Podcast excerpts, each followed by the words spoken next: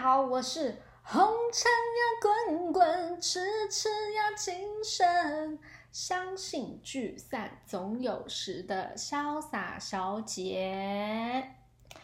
最近呢，天气湾区已经进入到一个呃春天已经结束了，然后开正式要进入夏天，所以每天都很热，所以潇洒每天都很厌世。然后呢，我的朋友就跟我说：“哎，为什么会突然厌世呢？”我就回答他：“我说厌世是不需要任何理由跟借口的，想厌就厌，就是非常讨厌夏天，没有别的。我讨厌夏天，我也讨厌冬天，因为湾区的冬天很短，啊，不是不是很短，就是它的白天很短，所以它一下天就黑了。然后你只要你那么快就天黑，人也很容易厌世啊。所以冬天跟夏天都是我很讨厌的季节，就是我潇洒本人厌世的季节。因为我想要再分享一个我今天发现的一个小秘密，就是根本不用买气炸锅，因为我本人是很害怕气炸锅的那个噪发出来的那个噪音。我买过一台，然后我就觉得声音很大，我就把它 refund 掉。然后我今天就发现，如果你想要微波一些炸物的话呢，你就在那个上面喷一些 oil spray，然后呢，你喷，然后你盖盖子，然后加热，那个就会跟现炸的一样的酥脆，它就不会软掉。所以你根本就不用买气炸锅，你只要用那个油喷一喷，然后一样就跟现炸的一样好吃。这是一个小秘诀，小秘诀我分享给大家。今天我要来分享什么主题呢？就是现实的生活当中的我们，我们每一个人都有可能有精神病哦。好，我其实我从小呢，对精神病患者的第一个印象就是在我家附近有一个妇人。然后他每一天他都要穿一件花洋装，但我有点忘了，他冬天是不是会穿外套还是怎么样？然后他就会在疯狂的一直在路上走来走去，他就是他有路线，你知道吗？他就这样绕着一直走。他是黄昏的时候会出来走，所以那是我小的时候对第一个对那种精神病患者的第一个印象，就是哦，我会觉得好像精神病患者跟。一般普通人的表现不太一样，但是我很小很小，然后在我成长的过程当中，第二个呃面对到精神病患者的实际上的案例，就是 我生活当中就是我家王太，他其实是患有忧郁症，然后外加轻微躁郁症的人，其实他那时候他就会每天都会。很情绪低落，然后进入到一个很忧郁的状态，然后他可能会有想要自杀的念头，然后他常常哭啊这样。然后那时候我自己本身是青春期，所以呢，我每天放学呢，他他他在他就也因为他可能忧郁症犯了，他也不想吃饭，然后他就会叫我，呃，那时候我们家里没有请人哦，所以他他就叫我，嗯。嗯，去买吃的，跟我弟弟一起吃这样，所以我青春期是这样度过。可是我还很感谢，因为我青春期有呃有过这样的经验，所以后来我大学毕业去英国念书的时候，我开门一见到我当时的轰妈，我就因为我长期是跟精神病患者和平相处的嘛，我马上就感应到这个轰妈她也是精神病患者。然后呢，因为她的种种表现，我不我不太多赘述。然后她让我印象最深刻是有一天我放学，她都会跟我说钥匙她都放在那个呃花盆底下，所以我每天就是在花盆底下拿钥匙开门进去。然后有一天我就发现她睡在那个。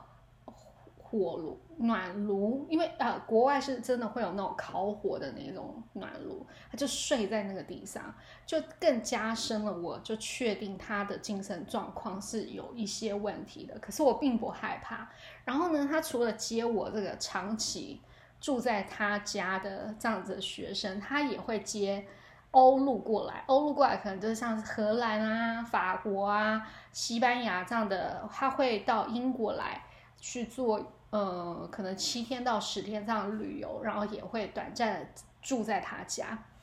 这样的欧洲的女孩子。然后呢，他们有的人都会以为我是他的女儿，因为他表现的就是把我当女儿，你知道吗？所以那时候我很爽。他每天问我要吃什么，我要吃烤鸭怎么样什么，他都会弄给我吃。可是那个烤鸭跟我想象中的不一样，因为我们在台湾，我们想象中的烤鸭就是。不是想象中我们吃到的烤鸭，可能就是像呃广广式的啊，或者是北京烤鸭。可是英国的烤鸭，它是那种一丝一丝的那一种的烤鸭。可是反正反正我觉得可以吃到肉，我都很开心。而且它完全都是照着我的意思，然后准备我的。早餐跟晚餐，所以他还会帮我准备午餐，让我带去学校吃，所以是非常非常好的一个后妈。都因为我从小有过这样的经历，所以导致我在跟可能有这样子类似的精神问题的人相处会比较顺利一点点。哎，我是不是很乐观？好，但其实我自己呢，是本身是一个。有非常严重焦虑的情绪的人，我觉我不太，因为我没有看医生，所以我不确定这个是不是焦虑症。但是我是有非常严重的焦虑情绪，我被这个情绪干扰的非常的厉害。我很爱自己吓自己。举来说，一个比较白痴的事情，就是国中生是不是都很爱，就青春期很爱照镜子，就是那个你你。老师在上课，我们都要放一个小镜子，然后那边各种照啊，说：“哎，我今天有没有长痘痘？”可是我不不太长痘痘了。但是那时候我就观察到我自己，我突然发现我自己的瞳孔，就我们的眼睛就是白眼球，然后黑眼珠，黑眼珠里面还有瞳孔，然后我就发现我瞳孔里面怎么有一些散掉的一些，呃，就是黑眼珠里面加上瞳孔中间，然后有一些散散的，你们知道我在讲什么吗？然后反正我就想，我怎么想，我是不是有毛病？我是不是看太多，就是一直看东西，然后到到，而且我就想，那时候是因为国中生，你又开始想要戴隐形眼镜，我是不是有不正确的佩戴方式，然后导致我的瞳孔其实有受伤怎么样，就很害怕，然后就想说，我等一下放学，我一定要立刻去看眼科这样。然后那时候就是我们都会上完课会休息十分钟嘛，还是十五分钟，忘记了。然后我就跟我一个很好的朋友诉说这个情况，就说：“哎，我觉得我眼睛可能有问题，然后等下要去看医生或怎么样什么的。”然后就讲着讲着讲着，我就看认真的看着我那个朋友的眼睛，我就发现我那个朋友，他跟我一模一样，就是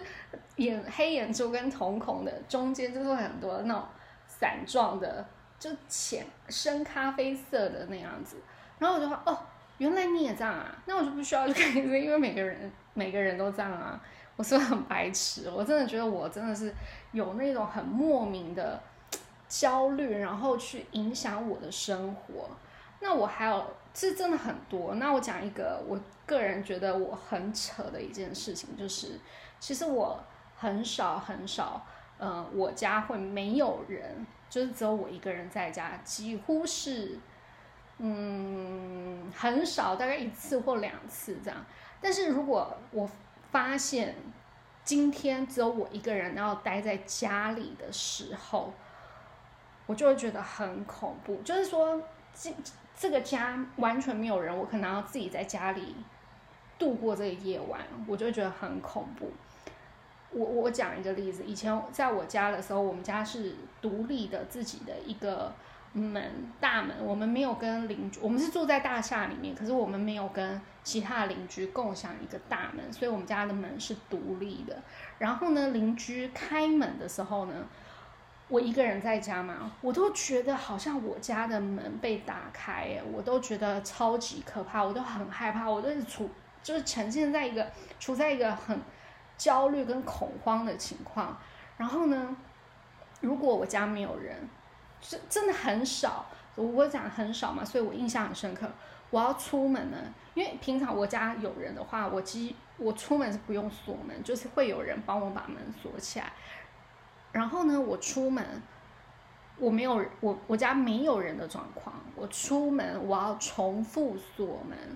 然后再把门打开，再把门锁起来，再把门打开，再把门锁起来，反反复复至少确认要十次以上。然后甚至我的焦虑症严重到我走到了巷口，我都还会觉得我没有把门锁好，我要再走回去，然后再重复几次开门锁门，开门锁门。你说我是不是有病？我真的觉得我很有病哎！我这个我这个毛病真的是在我二十几岁的时候，真的是非常非常的严重。然后再来就是说，我人生二十岁之前呢，其实 我觉得我真的很像龙猫。我因为因为我觉得我大概都在睡觉，我可以吃饱睡，睡饱吃，一天大概睡二十个小时都没有问题。结果呢，在我去英国读书的时候，我后来离开我的就是那个精神状况不是很稳定的轰妈之后呢，我就搬到宿舍去住。那宿舍去住，我就是一个人了嘛。我就开始我的失眠的人生，我每天都睡不着，或是也睡有睡着，可是我可能睡一两个小时，我就会醒过来，就反反复复，就可能那个时候我还会，比如说你真的喝再多酒，你都睡不着，哎，真的，我那时候我喝一瓶红酒，半瓶 whisky，一样睡不着，一样精神非常的好，可是那时候我也没有看。精神医生可能那时候年轻吧，体力也可能比较好。然后后来一毕业，回到台湾，回到家，回到我的房间，我的床，我一沾枕，我就马上呼呼大睡了。所以我就意识到了，其实我是因为我想家，所以我睡不着。所以呢，我本来是以为我自己是一个很独立的人。OK，No，我只是思想跟行为很独立、很自我，可是，在我的心里呢，跟生活上，我是很极度依赖家人的人。然后我跟大家分享一个，我觉得也很扯的事，我是讲出来，因为大家就觉得我是神经病。就是我以前呢，二十二十几岁、十几岁、二十几岁的时候，我在我家。就除了厕所跟我自己的房间的灯，我是不知道厕所跟房间的灯以外的灯，就是客厅的灯啊、厨房灯或什么，哪一个灯对应哪一个开关，我是完全搞不清楚的。你知道，我是这样的一个人。然后后来我又发现我不寂寞，因为我家老人的朋友有一天来我们家做客，然后他可能发现我搞不太清楚我们家的灯不知道开哪一个，要开哪一个的时候。这时候他就突然啊，那个那个伯母就说：“哎呀，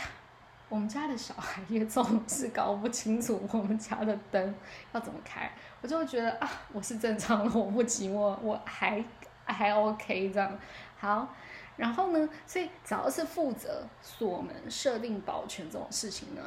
对于年轻时候的我都是会产生极大的压力。非常非常大，没有办法想象吧？因为我会，我我不想，就是说，万一今天是因为我没有把门锁好，然后嗯遭了小偷了，小偷来了，那就会变成是我个人的错误。可是我从来没有想过，就是说我应该要专注的，就是一件事把它做好，就是你把门就是锁好，把它锁好，然后你再确定一次，你不。呃，你不够自信的话，再确定两次门的确就是锁好，它就拉不开了，就没有之后的事啦，是不是？我真的是很白痴诶。然后后来呢，我就是会慢慢的去进行一些，就是认识自己之后，我就发现，就是说这些焦虑的行为，其实都是来自于一个最大的缘由，就是我不愿意为我自己的人生去负责。我就是只想要从家里享受资源，可是我没有想过要怎么样呢？去好好规划我自己的人生啊，然后好好的为我自己的人生负责。所以我有很多这些焦虑的行为，其实是来自于我对于我自己人生当中的一个焦虑，其实是这样。好，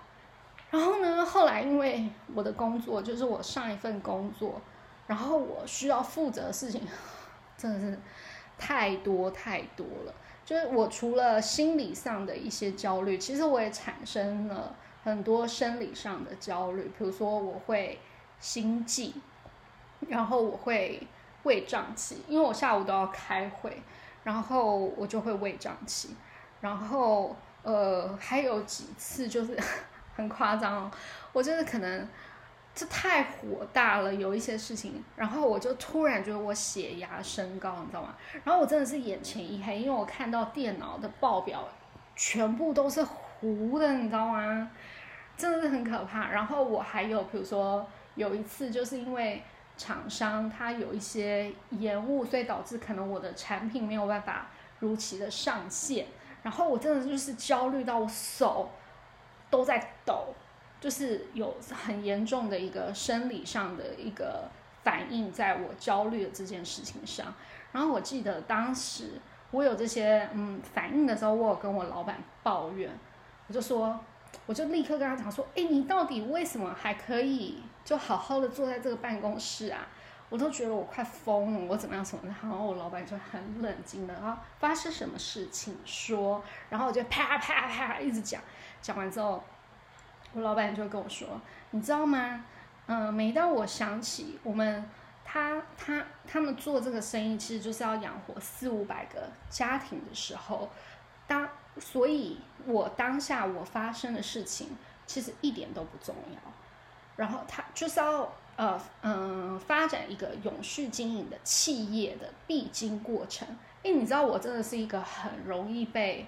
嗯，就是我自我修复的能力很快。他一讲完这句话，我就说 OK，没事了，我好了，我要回去上班了，就这样。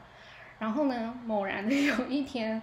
我又跟我老板讲说，我前老板说，啊，没关系，就老板，因为一日老板就是终身老板。然后呢，我就跟他讲说。我觉得你那天说的很对，我觉得我接下来我也想要，我创业的时候，它也是可以一个永续发展的事业，我就这样跟他讲。然后我老板就跟我说：“你疯啦！但是这公司赚钱就把它卖掉了，永续经营你烦都烦死了。”我想说：“靠，你在夸我吗？你之前还怎么跟我讲？就是说，哎呀，要养活四五百个家庭啊，这是一个永续企业的怎么样传承精神或什么？我都觉得他是在夸我。但我觉得他讲的也有道理，就是说，如果你有一个事业，它是在赚钱，考虑卖掉也不见得，然后把它投到股票里面去，也不见得是一个不好的事情。但我可能自己会想，我会找一个专业的经理人来帮我管理，然后自己就爽爽的赚钱，然后去云游四海，哈哈哈哈哈！这是我个人的幻想啦。好啊，那抱怨完了之后呢，其实我透过这份工作呢，其实。慢慢的建立了自己的责任心，从被动，因为一定是被动的嘛，你我是被动的被要求去负很多责任，到我主动的去负责，这有很大的差别。我记得我要离职的前一年，我就跟我老板，我回到台湾的时候，我跟他讲一件事情，我就说我希望从今以后每一件事情呢。我都是 piece of cake，然后我都可以信手拈来，然后去完成我的工作。那我觉得我自认为啦，我不知道别人对我的评价是什么。觉得我离职前我是有做到这件事情的，然后所以我整个人就有很大的不同。但是我不是说我完全不焦虑哦，我觉得焦虑其实基本上这个情绪就是存活在我的呃每一天当中。而是说焦虑感它来的时候，我会试着去找我真正为什么会会发生焦虑的这个来源，然后我会尽可能的去转移注意力，然后时间真的就会是最好的治愈，因为过一下焦虑感就是就是会消失的，因为我很多的焦虑都是很没有必要的焦虑。然后，可是它有可能马上又会出现哦。但是我跟你说，它会比上一次发作的时间又更短，然后它就会消失了。然后，所以我也可以接受，然后我也乐观的去接受。我有这样的焦虑的情绪，因为这个就是我自己的焦虑人生，就是我，他可能就会跟着我一辈子吧，就像我的胆固醇一样，他会跟着我一辈子，他永远不会消失。然后我只能吃药去控制它，所以呢，嗯，我觉得我可以接受。它焦虑在我身上发生的一些作用，然后我也试着去好好的跟他相处。因为焦虑这种东西，我们的人生就是让我欢喜，让我忧，就是这样。然后同时呢，我想要跟大家分享，就是说，如果呢，你的你的身边也有面临精神方面的各种压力跟困扰的家人或是朋友，呃，如果他在他愿意，然后他的生理跟心理的状况都 OK 的情况下。他愿意，他也试着想要把他心里的话说出来给你听的时候，你一定、一定、一定要记得花时间在他的身上，因为陪伴跟倾听对于呃精神方面有问题的人都是一个非常好的疗愈方式。你不要说精神方面有问题的人，就说我这被焦虑困扰的人，都是一个很大很大的帮助跟疗愈。好，就感谢大家，谢谢，拜。